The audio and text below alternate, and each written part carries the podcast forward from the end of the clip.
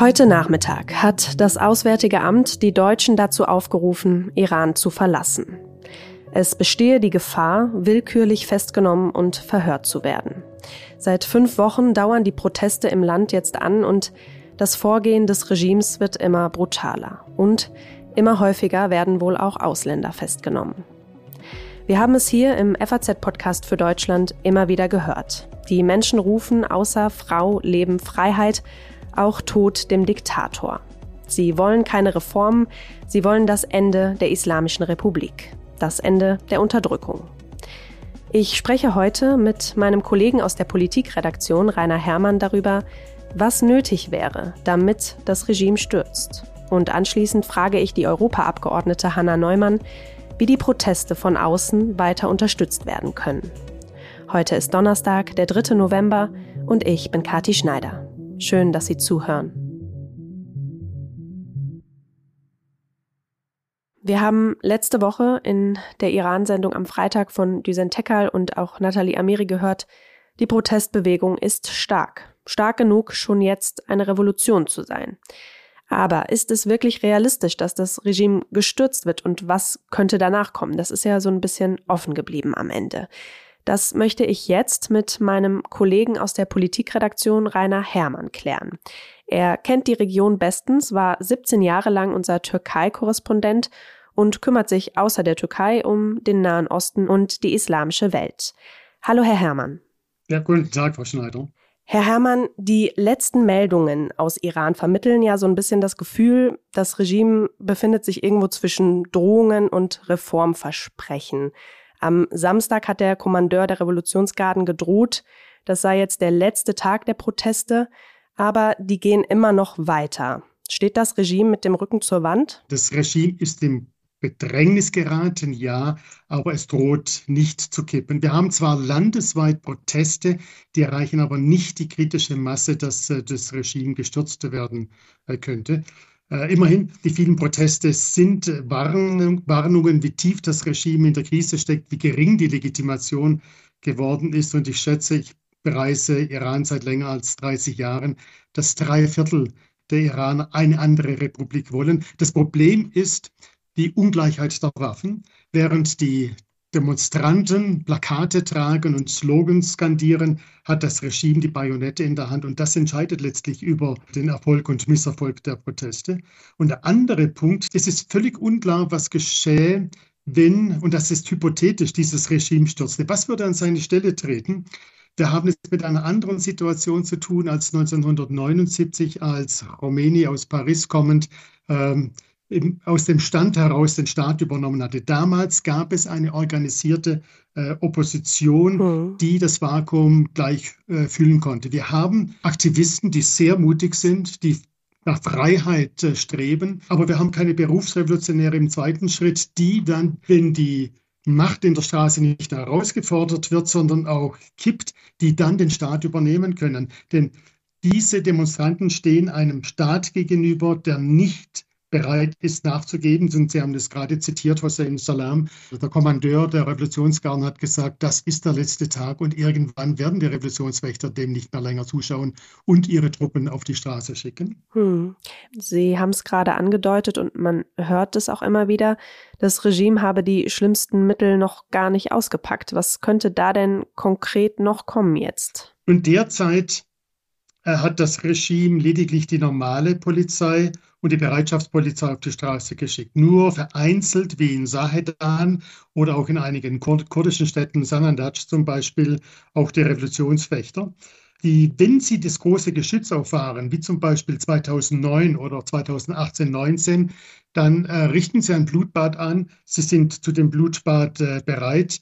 Äh, aber der Punkt ist offenbar für das Regime noch nicht erreicht. Es gibt Konflikte innerhalb der Führung des Regimes, aber die sind nicht grundlegender Art. Keiner stellt die Islamische Republik grundsätzlich in Frage, sondern es geht lediglich darum, die Gesetze, die wir haben, die sollen umgesetzt werden, aber wir könnten sie vielleicht flexibler umsetzen. Das ist eine interessante Beobachtung. Die, in der Führung der Islamischen Republik gibt es äh, eine Menge kluger Soziologen, die wissen, welche Stadtteile für sie wichtig sind, wo sie Präsenz zeigen müssen und in anderen, wo sie flexibler sein müssen, mhm. um etwas Druck aus dem Ventil zu lassen. Und da haben sie in den vergangenen Monaten, sind sie gescheitert. Da haben sie den Druck, der nun aufgebaut wurde, nicht rechtzeitig erkannt und gegengesteuert. Mhm. Also dort gibt es schon Druck. Viele sagen ja, diese Proteste seien stärker, vehementer und ja, vielleicht bedrohlicher als die 2009 und 2019. Wie war das denn aber eigentlich damals? Was unterscheidet die heutigen zu denen davor? 2018, 19 ging es nicht in einem Zug, aber über, über ein halbes Jahr hatten wir da landesweite Proteste und äh, mit mehr als 1500 Toten. Da hat das äh, Regime mit aller Wucht zurückgeschlagen. Und auch das war keine kritische Masse, um das Regime äh, zum, zum Kippen zu bringen. Oder gehen wir nochmal äh, zehn Jahre zurück, 2009 äh, bei der umstrittenen Wiederwahl von äh, Mahmoud Ahmadinejad zum, äh, zum Präsidenten. Da waren drei Millionen Menschen auf der Straße. Ich war da selbst dabei, mhm. Juni 2, 2009. Das war eine Zahl, dass das Regime veröffentlicht hat, drei Millionen. Und auch diese drei Millionen waren keine kritischen Masse.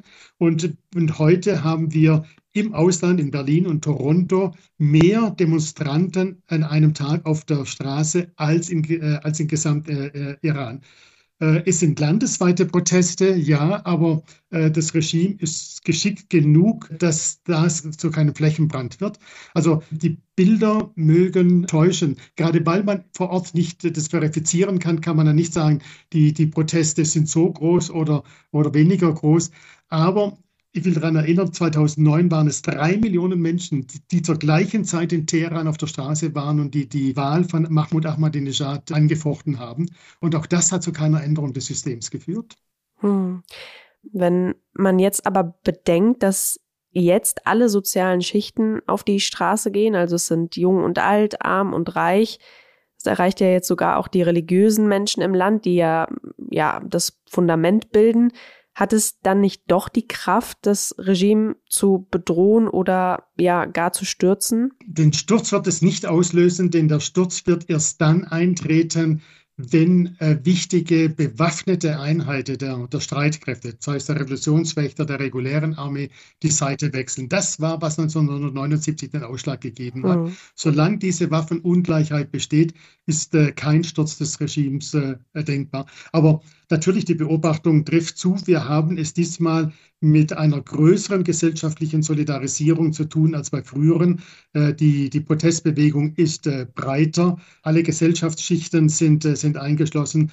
Das, was gerade die iranischen Mütter gesehen haben im September, als sie den, die Videosequenzen vom Tod der Gina Ahmini gesehen haben, ähm, das, da mussten viele, selbst konservative Mütter sehen, das ist für mich heftig genug. Welche Sorge müssen Mütter haben, wenn sie daran denken, äh, welcher Willkür der Sittenpolizei sie ausgeliefert wird. Also insofern ähm, sind die Frauen eine tragende Stütze dieser Proteste in einem Maße, wie sie es früher nicht waren. Es sind politische Proteste, gesellschaftliche Proteste, der, der Schrei nach mehr Freiheit, aber eben es ist noch keine kritische Masse und das hängt äh, sehr stark von der Waffenungleichheit ab. Eine staatliche Institution hat dieser Tage herausgegeben und das ist schon erstaunlich, dass es äh, der Staat selber tut. 83 Prozent der Iraner hätten Sympathien für die Proteste, aber erst wenige Prozent seien tatsächlich auf die Straße gegangen.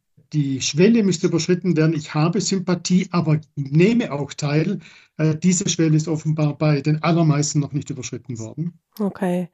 Sie haben es jetzt eben kurz schon angesprochen. Es müssen sich ähm, Risse in den oberen Führungsriegen zeigen. Ähm, man hört und liest ja auch immer wieder, und Nathalie Amiri hat es auch letzte Woche gesagt, es gäbe schon Risse im Sicherheitsapparat und ähm, dass der Wille der Sicherheitskräfte schwindet, Nachbarn und Kinder zu töten. Wie beurteilen Sie das denn? Das trifft zu für die normale Polizei und für die Bereitschaftspolizei, die so aus den Vierteln der jeweiligen Städte rekrutiert werden. Ich kann es nicht sehen, die Revolutionswächter. Ich kann es nicht sehen, das Militär. Gerade die Revolutionswächter sind die stabilste Stütze des Regimes und da sehe ich gewiss keine Risse. Das, Sie haben das Zitat von Hossein Salom vom vergangenen Samstag genannt, dem Kommandeur der, der Revolutionswächter. Das ist die Elite der Islamischen Republik. Die hm. stehen loyal zur Revolution, die sind motiviert, die haben die besten Waffen in der Hand und sie kontrollieren 40 Prozent der Wirtschaft, sind mit großen Privilegien ausgestattet. Es geht um diese Pfründe, die sie verteidigen. Wir haben faktisch eine Militärdiktatur, denn die 300.000 äh, Mullahs und Ayatollahs in Iran ähm, könnten sich ohne die Revolutionswächter und ohne deren militärische Gewalt nicht an der Macht halten. Und so haben wir eine Symbiose zwischen den Mullahs und Ayatollahs auf der einen Seite, die die Legitimation des Regimes abgeben, aber auch die, die andere Wirklichkeit, dass diejenigen, die die Macht im Staat haben, äh, das Militär sind, und zwar die Revolutionswächter. Es ist eine Militärdiktatur. Hm.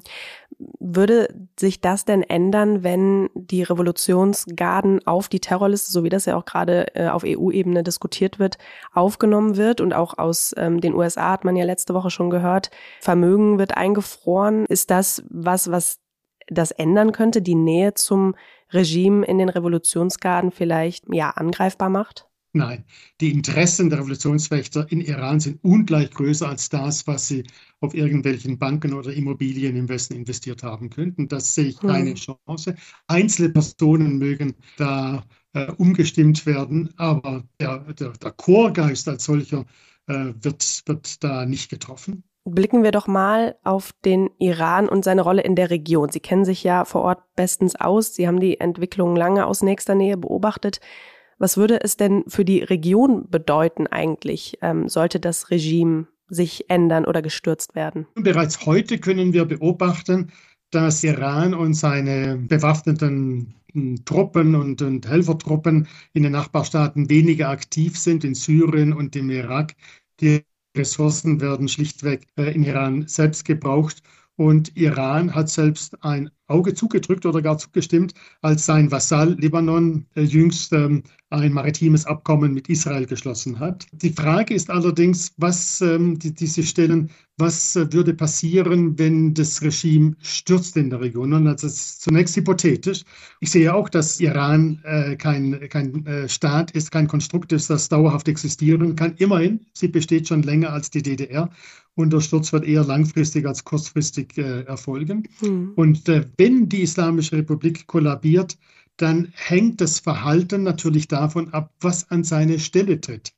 Was es nicht mehr geben wird, ist der Export der Revolution, also der Export der schiitischen Ideologie in die sunnitischen, äh, benachbarten sunnitischen Monarchien auf der arabischen Halbinsel. Was es auch nicht mehr in diesem Maße geben wird, ist die Feindschaft äh, zu, zu Israel. Und insofern äh, werden wir größere Stabilität in der Region haben. Äh, Iran ist ein destabilisierender Faktor hm. und das, das ist ja gerade die Sorge, die wir bei den Verhandlungen haben äh, mit dem, in dem Atomabkommen. Die einen wollen äh, diese destabilisierende Rolle Irans in der Region mit dem Atomabkommen verknüpfen. Die anderen sagen, das Atomabkommen ist wichtiger, denn wir müssen verhindern, dass dieses Regime in den Besitz von Atomwaffen äh, kommt. Und deswegen plädiere ich auch dafür, die Diskussion um das Atomabkommen zu trennen äh, von der Unterstützung äh, der äh, freiheitsliebenden Iraner. Hm. Sie haben jetzt gerade gesagt, langfristig gesehen muss es einen Regimewechsel geben. Jetzt haben wir ja gerade eine Bewegung, da sind Sie sehr pessimistisch. Aber was muss denn von innen passieren und was müssen wir tun, da, dass das überhaupt passiert? Weil irgendwann muss es ja auch irgendwie anfangen, oder? Die heutige Protestbewegung kann lernen und soll davon lernen, wie die Revolution 1979 erfolgreich war. Das Schah-Regime plus minus genauso verhasst, wie es heute die Islamische Republik ist. Äh, und wie ist es den Revolutionären damals gelungen? Sie haben Strukturen aufgebaut. Es war eine breite gesellschaftliche Bewegung. Und diese, diese Organisation einer Opposition, die sehe ich nicht einmal im Ansatz. Das ist so das Scheitern der iranischen Diaspora in mehr als 40 Jahren, dass es so etwas nicht auf die Beine gebracht hat. Das ist das eine. Und das andere ist, dass es wirklich die Risse im System gibt, wirklich die Risse im Regime. Wenn das beides zusammenkommt, dann werden wir ein anderes, ein neues ein hoffentlich freiheitliches und demokratisches Iran haben. Dass das jetzige Regime nicht in unserem Interesse ist, nicht im Interesse der Iraner und nicht im Interesse der Region, das, äh, das liegt auf der Hand. Aber wir haben es häufig genug in den vergangenen äh, Jahren erlebt, was gescheiterte Revolutionen in der, in der arabischen Welt äh, ist äh, kein Aufbruch zur, zur, Demokratie gelungen. Überall ist äh, das Schlechte noch schlechter geworden. Die einen Staaten sind gescheitert und die anderen Staaten äh, wurden heftige Militärdiktaturen. Und das sollte uns eine Lektion sein, dass wir in Iran erst dann äh, darauf äh, hinarbeiten, dass das Regime durch ein anderes ersetzt wird, wenn wir wissen, was an dieser Stelle tritt. Und da sehe ich eben nicht einen Ansatz äh, von, von Hoffnung, dass äh, die, äh, die Diaspora und die Opposition schon so weit ist. Okay. Vielen Dank, Herr Herrmann, für Ihre Einschätzungen. Danke Ihnen, Frau Schneider. Wir haben jetzt von meinem Kollegen Rainer Herrmann gehört, ein Erfolg dieser Protestbewegung ist seiner Ansicht nach unwahrscheinlich. Es herrscht Waffenungleichheit und es fehlt eine organisierte Opposition. Ja, ziemlich ernüchternd, wie ich finde. Und ob das, was Herr Herrmann gesagt hat, jetzt bedeutet, dass wir uns international zurückhalten sollten oder ob nicht gerade das heißt, dass wir noch viel mehr unterstützen müssen, möchte ich jetzt mit der grünen Europaabgeordneten Hanna Neumann besprechen. Hallo, Frau Neumann. Guten Tag, Frau Schneider. Frau Neumann, wie beurteilen Sie denn die bisherige Reaktion der EU auf die Situation in Iran? Wir haben gesehen, dass es vor allem ziemlich zügig für europäische Verhältnisse nochmal Sanktionen gab gegen Einzelpersonen, die verantwortlich sind für die Gewalt, die im Iran passiert, aber auch gegen ähm, Organisationen. Was mir ein bisschen zu langsam war, war so in den ersten Tagen, ein, zwei Wochen auch sehr klare Sprache, in der wir verurteilen, was das iranische Regime macht und doch sagen, dass unsere Solidarität den Menschen gilt, die auf der Straße für Jinjia Assadi und andere Forderungen ähm, kämpfen. Was muss denn darüber hinaus noch passieren in Ihren Augen? Also über die bisherigen Solidaritätsbekundungen und auch die aktuellen Sanktionen hinaus? Man darf erstmal das mit diesen Solidaritätsbekundungen, vor allem wenn sie auch von hoher Ebene und immer wieder kommen, nicht unterschätzen. Ähm, mich selber hat immer wieder diese Aufforderung erreicht, ähm, be our voice, also sei unsere Stimme. Ich ja. habe mit dir erstmal gekämpft, weil ich auf der einen Seite denke, die Iraner innen, ja gerade die Frauen, sind ja unfassbar meinungsstark, vielfach sehr gut ausgebildet. Die können sich sehr gut artikulieren und diese eigene Stimme sein, aber wir merken ja bei Einzelnen, wenn sie dann wirklich sprechen, wie sie eingeschüchtert werden, wie sie äh, ins Gefängnis kommen, wie sie auch gezwungen werden, dann äh, Statements zu machen, wo sie diese Äußerung widerrufen. Und deswegen ist es nicht zu vernachlässigen, allein diese Solidaritätsbekundung, dieses Thema immer wieder aufrechtzuerhalten, zu sagen, wir sehen euch, wir stehen an eurer Seite. Aber das ist natürlich nicht alles. Es gab jetzt diese Sanktionen und die waren für europäische Verhältnisse ähm, sehr, sehr schnell. Es sind weitere Sanktionen auch in der Vorbereitung.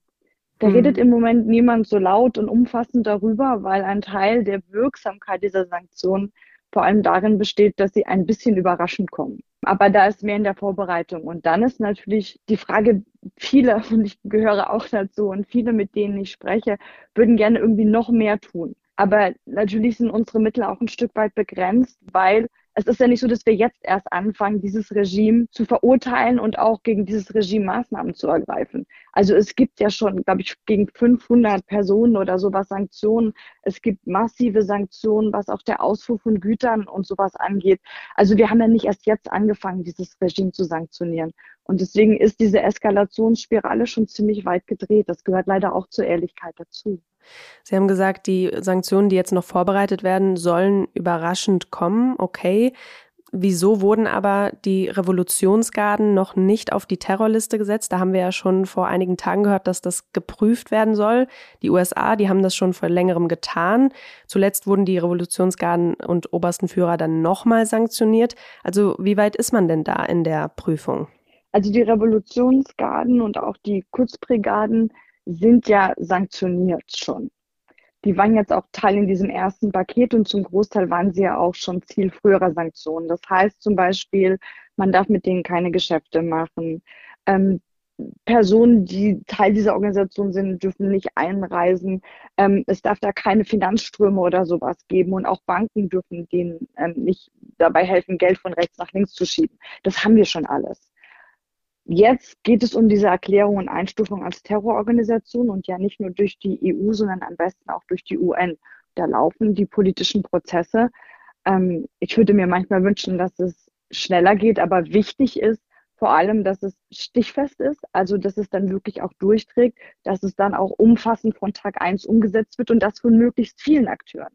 Wir sehen jetzt gerade bei den Russland-Sanktionen, wichtig ist, dass fast alle bis alle diese Sanktionen tragen und es dann nicht Wege gibt, das zu umgehen. Und das muss gleichzeitig mit vorbereitet werden. Wie wirksam können denn all diese Sanktionen überhaupt sein? Sie sind, glaube ich, wichtig als politisches Mittel erstmal zu sagen, so wir sanktionieren euch. Ihr seid definitiv auf der dunklen Seite und wir wollen euch hier nicht haben. Wir machen mit euch keine Geschäfte. Wir wollen nicht, dass ihr durch unsere Fußgängerzonen marschiert und weiter hier irgendwie ein nettes Leben führt, während ihr in eurem eigenen Land die Leute umbringt. Hm. Das nervt die Einzelperson also das merken wir schon. Viele haben zum Beispiel Kinder, die hier in Europa studieren oder haben ihr Geld natürlich gerne in Schweizer oder auch deutschen, britischen Banken. Und wenn man die Kinder dann nicht mehr besuchen kann, wenn die hier studieren und wenn man sich irgendwie Gedanken um das Geld machen soll, das nervt. Jetzt zu glauben, dass diese Sanktionen aber dafür sorgen, dass die auf einmal aufhören, dieses verbrecherische Regime aufrechtzuerhalten und auch Gewalt dafür einzusetzen, die ja gerade eher noch zunimmt, das wäre auch ein bisschen kurzsichtig. Also es kann immer nur ein Teil in einem breiten Instrumentenkasten sein. Und es ist nicht so, dass jemand, weil er sanktioniert ist, dann auf einmal ganz anders ein Land herrscht. Nachdem wir das jetzt gehört oder besprochen haben, treten wir denn den Menschenrechtsverletzungen? Ähm, es wird immer brutaler vorgegangen. Es werden immer mehr Menschen getötet durch dieses Regime. Entschieden genug entgegen? Ich finde ja, von dem, was wir von außen tun können. Ich spreche nur mal diesen Solidaritätspunkt an. Wir fordern immer wieder, dass Dokumente gesammelt werden, dass es auch keine Straflosigkeit gibt. Wir versuchen auf UN-Ebene genau diese Prozesse alle anzutreten, auf EU-Ebene die anzutreten, auch zu schauen, wie wir die Menschen, die im Exil sind, besser schützen können. Mhm. Und auch mhm. da merken wir ja, äh, dass der Druck steigt. Und wir müssen weiter alles versuchen, das Thema aufrechtzuerhalten, aber wir können halt auch gerade nicht einfach in den Iran reisen und sozusagen diesem, ähm, diesem Regime entgegenstellen, als wir, die wir sind, sondern wir müssen alles tun, was wir können, um die zu stärken und zu unterstützen, die da vor Ort sind. Es laufen ja auch Prozesse, dass Menschen schnell Visa bekommen, wenn sie raus müssen und all diese Dinge. Das ist der Instrumentenkasten, den wir von außen haben. Das ist in der Tat manchmal wirklich frustrierend. Also auch ich fühle mich manchmal hilflos, weil ich würde gerne noch viel mehr tun. Mm, glauben Sie denn, dass diese Revolution erfolgreich sein könnte? Mein Kollege Rainer Herrmann hat vorhin gesagt, es sei ziemlich unrealistisch. Was glauben Sie oder was haben Sie? Haben Sie Hoffnung? Also wir haben in den letzten Jahren, Jahrzehnten ja immer wieder so Protestbewegungen gesehen, die nach einem ähnlichen Schema ablaufen. Also ein Unrecht, das eigentlich millionenfach passiert, sorgt dann auf einmal für Aufmerksamkeit. Wir haben jetzt in den letzten Jahren dann diese ganzen Videos, diese Social Media Dinge, Menschen, die auf die Straße gehen, auch in immer mehr Teilen des Irans.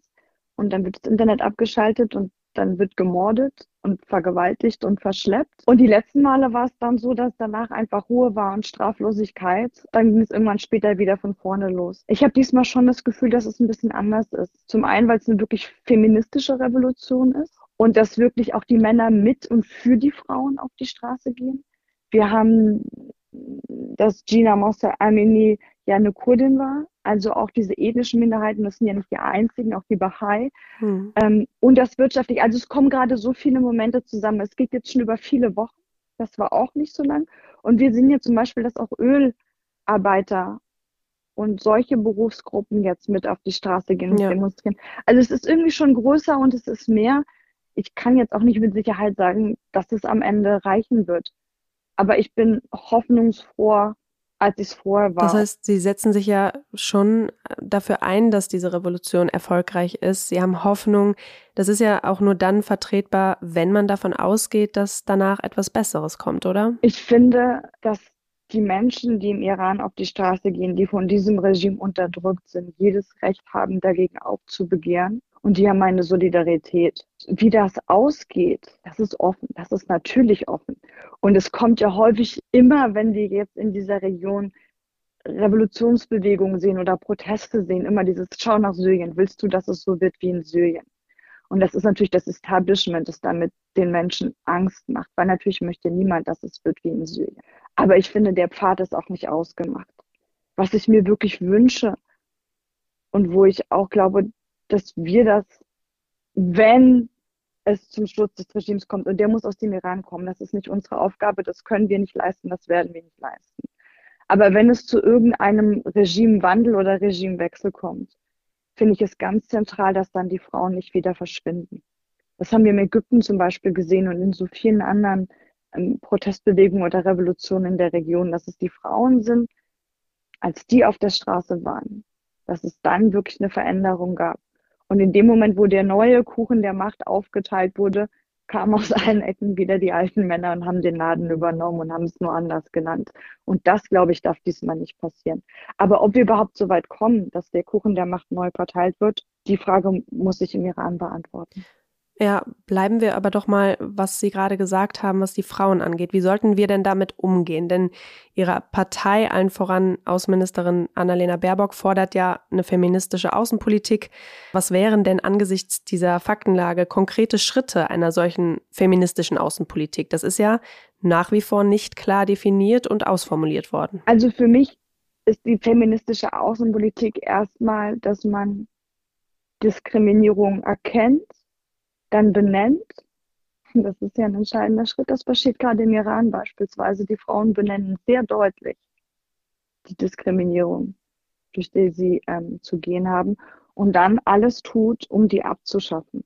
Und mit dieser Schablone muss man dann auf unterschiedliche Konflikte und Situationen gucken. Und das ist natürlich jetzt auch ein bisschen vermessen zu denken, dass die Probleme, die wir alle ja seit 20, 30 Jahren im Iran sehen und mit verschiedenen Politikstilen abschaffen wollen. Jetzt, wenn wir auf einmal sagen, okay, wir machen feministische Außenpolitik, sie sich in Luft auflösen. Hm. Aber was feministisch passieren kann, ist einmal wieder diese unfassbare Solidarität. Und das ist ja auch interessant, dass Frauen in Afghanistan jetzt sich teilweise wieder trauen, auf die Straße gehen und aufzubegehren. Dass es auch hier in Deutschland diese großen Demonstrationen geben, und die sind ja alle von Frauen getragen. Also da gibt es ja gerade eine feministische Solidaritätsbewegung. Die SchauspielerInnen, auch in Frankreich, in Deutschland, in den Vereinigten Staaten, die sich die Haare abgeschnitten haben mhm. als Zeichen der Solidarität. Also da merkt man, dass auf dieser zwischenmenschlichen Ebene schon was passiert. Und ja, das ist einfach, dass wir diese Frauen sehen und den Iran nicht nur als ein Regime, das wir gut oder schlecht finden, sehen und das als unseren ansprechenden Gesprächspartner sehen sondern eben dieses total vielfältige Bündnis mit Diaspora vor Ort, Frauen und schauen, wie wir die unterstützen können mit den Mitteln, die wir haben. Das ist gerade ein Teil der feministischen Außenpolitik. Und ja, dass wir eben schauen müssen, dass sie nicht wieder verschwinden. Hm. Letzte Frage, Frau Neumann. Ein Druckmittel, das ja weiterhin im Raum steht, sind ja die Verhandlungen um das Atomabkommen. Auch die Außenministerin hat sich gerade gestern erst dazu nochmal geäußert. Ich kann nur noch mal unterstreichen, wir verhandeln nicht. Es gibt kein Deal oder das, was manchmal gesagt wird. Da kann ich auch rechts zu Recht verstehen, dass Leute, äh, wenn sie den Eindruck haben, es gäbe da irgendein Deal mit dem iranischen Regime, äh, dass man sagt, das geht nicht. Aber diesen Deal oder diese äh, Angebote, die gibt es nicht. Also Baerbock betont, dass es aktuell keine Verhandlungen gibt, keinen Deal mit dem iranischen Regime gibt, aber viele fordern ja, immer noch, dass Deutschland und die EU offiziell vom Verhandlungstisch aufstehen. Wieso wird das nicht gemacht? Also es hilft ja niemand, wenn dieses Regime jetzt auch noch eine Atombombe hat. Also muss man in der Härte mal sagen. Es hilft weder den Menschen, die im Iran auf die Straße gehen, wenn dieses Regime eine Atombombe hat, noch hilft es der geopolitischen Lage, vor allem in der Region, wo das iranische Regime ja vor allem durch Revolutionsgarden und Proxys überall Unruhen, Unterdrückung stiftet, sei es in Jemen durch die Houthis, sei es in Syrien durch diese unheilige Allianz mit Assad, sei es im Irak, wo ja nach wie vor die, die also die Regierung massiv destabilisiert wird, ähm, sei es im Libanon so. Hm. Und wenn dieses Regime eine Atombombe hat, wird keines dieser Probleme kleiner. Nichtsdestotrotz, und Frau Baerbock hat es ja in ihrem Zitat auch gesagt, mit dem Regime in der momentanen Situation kann man keine ernsthaften Verhandlungen führen. Deswegen ist es vollkommen richtig, dass diese Verhandlungen auf Eis liegen. Es ist vollkommen richtig, dass wir keinerlei Rücksicht auf diese etwaigen Verhandlungen nehmen bei der Frage, wen verurteilen wir, wen sanktionieren wir, wie stark prangern wir an, was da gerade passiert. Aber weg, also das offiziell zu beenden, ist dann ja auch gerade nur ein symbolischer Akt, der uns auf der anderen Seite verbaut, wenn wir müssen, weil dieses Regime an der Macht bleibt, was ich nicht hoffe, doch weiter Gespräche dahin zu führen, dass es wenigstens nicht auch noch eine Atombombe hat. Okay. Vielen Dank, Frau Neumann, für Ihre Einschätzungen. Sehr gerne. Die Eskalationsspirale ist schon ziemlich weit gedreht, sagt Hanna Neumann mit Blick auf die Sanktionen. Und mein Kollege Rainer Herrmann ist pessimistisch, dass es in Iran kurzfristig zu einem Regimewechsel kommt. Morgen sprechen die G7-Außenminister in Münster auch über die Entwicklungen in Iran. Aber mehr als weitere Solidaritätsbekundungen sind eher nicht zu erwarten, meint mein Kollege Johannes Leithäuser. Der ist für die FAZ vor Ort. Ja, eher düstere Aussichten für die Revolution in Iran nach dieser Sendung. Aber die Hoffnung, die schwindet ja bekanntlich zuletzt. Und auch ich wünsche mir, dass die Unterdrückung endlich ein Ende hat und die Menschen, die Frauen in Iran in Freiheit leben können. Das war der FAZ-Podcast für Deutschland für heute. Morgen ist hier an dieser Stelle meine Kollegin Corinna Budras für Sie da. Feedback und Anregungen wie immer gerne an podcast.faz.de. Machen Sie es gut und bis bald.